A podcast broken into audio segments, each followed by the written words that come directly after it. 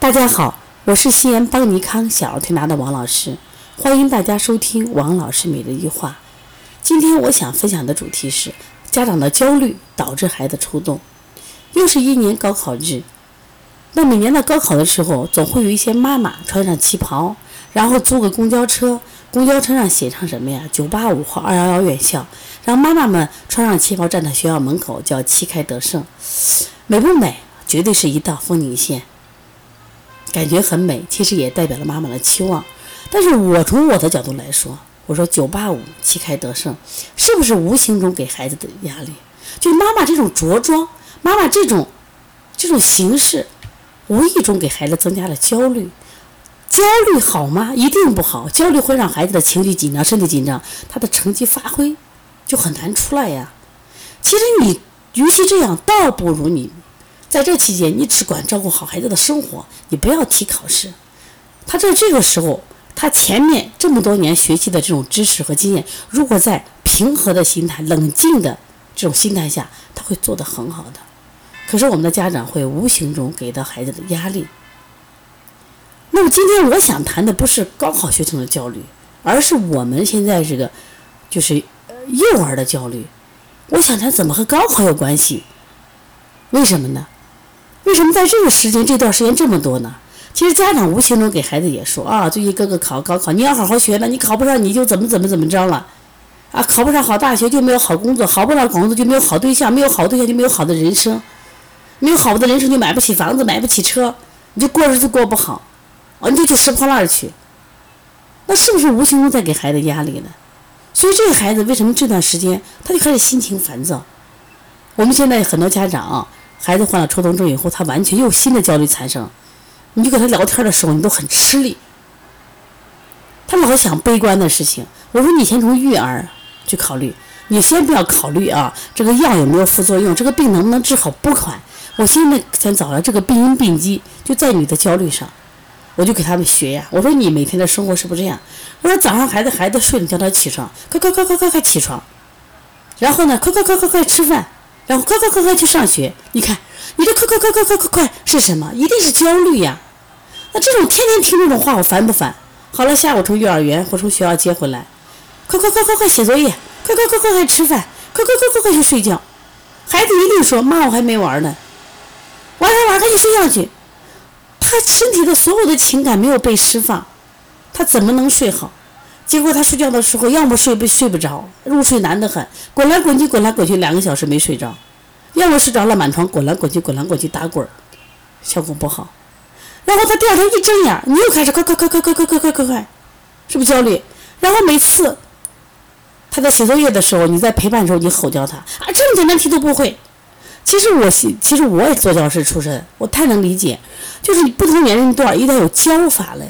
就是我们成年人看这个题比较简单，比如说幼儿园，说个例子，写三，让你写个三太简单了。一个孩子写三写不好，为啥？他背的力量不够，他的认识度不够，夸夸你把他训一顿，真的不会写，那结果是不是显成了新的压力了？这种压力会产生焦虑，会产生抑郁呀。今天我们来了个宝宝，他马上就不出去玩，说现在抽也抽得很厉害，就不出去玩，不对吗？我说你一定要孩子去释放，出去玩，见大自然，找小朋友玩是释放。我说跟你们在一块儿，要么看电视，要么看手机。你又不让看，不让看，好了就看书。人不能一天光看书、光学习呀。人有时候需要释放，需要走出去，看看大自然，看看狗和猫，傻傻的笑一笑。这才是生活嘛。孩子成长过程，孩子更多的需要这样的傻傻的快乐。结果我们每天让他高度紧张，这个紧张大多也来源于什么呀？家长给他压力。我们前两天一个小孩一年级，妈妈就可委屈，哎，一年级都准备上北大清华，到处都是挂了挂着北大清华的旗福字，儿歌都挂着，左脚北大，右脚清华，通通拿下，不对嘛？北大清华是精英教育嘛？我们更多的人是普通人嘛？所以现在。孩子在情身体上的身心理上的问题已经反映在躯干上了。我今天跟着妈妈聊天，我说你现在是幸运的，孩子出现那种抽动呀、挤眉弄眼呀、耸肩这种症状，现在一定是好事儿，因为他只是个障碍症。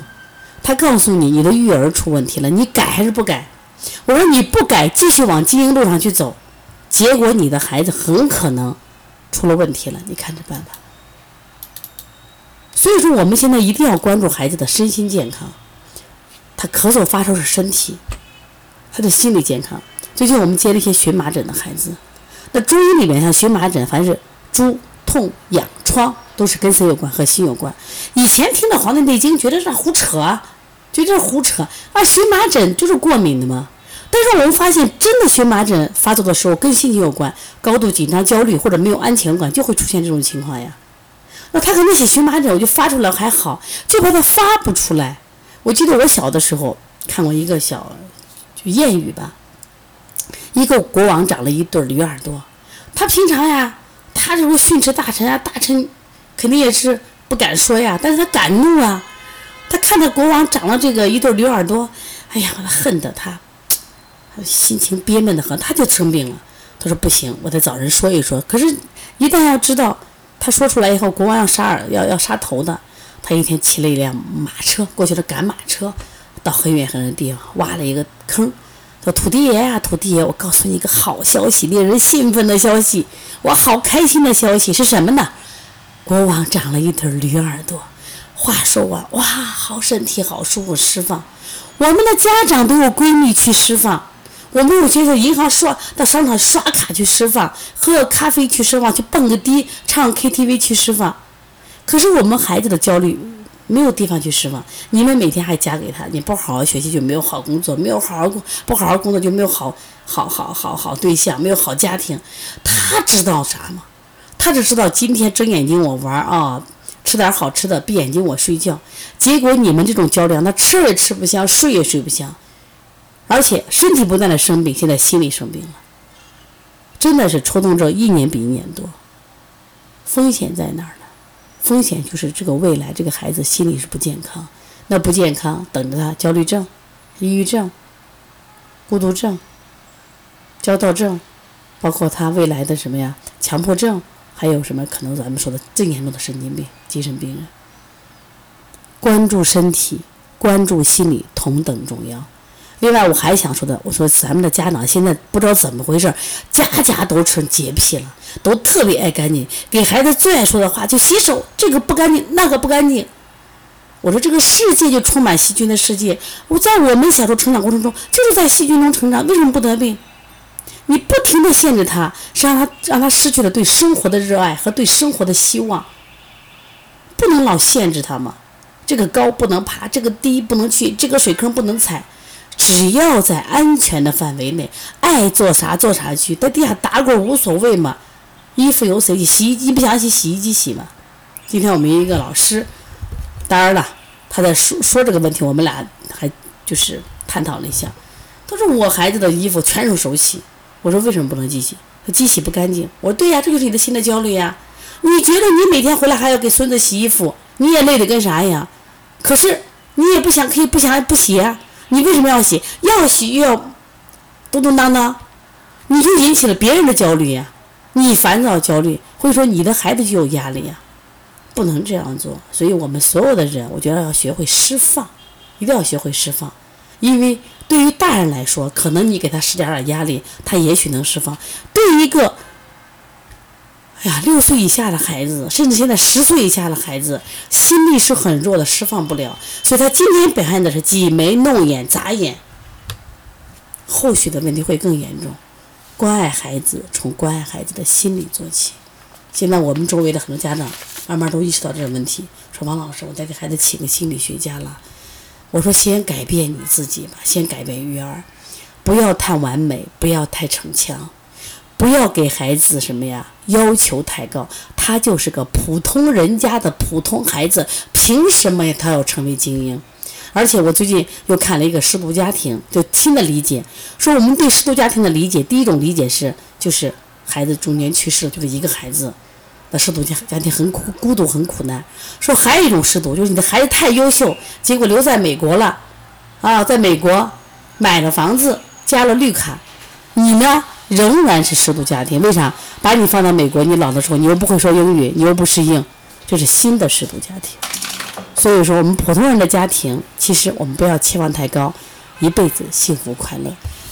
是这，大家有什么问题可以直接拨打我的电话幺三五七幺九幺六四八九。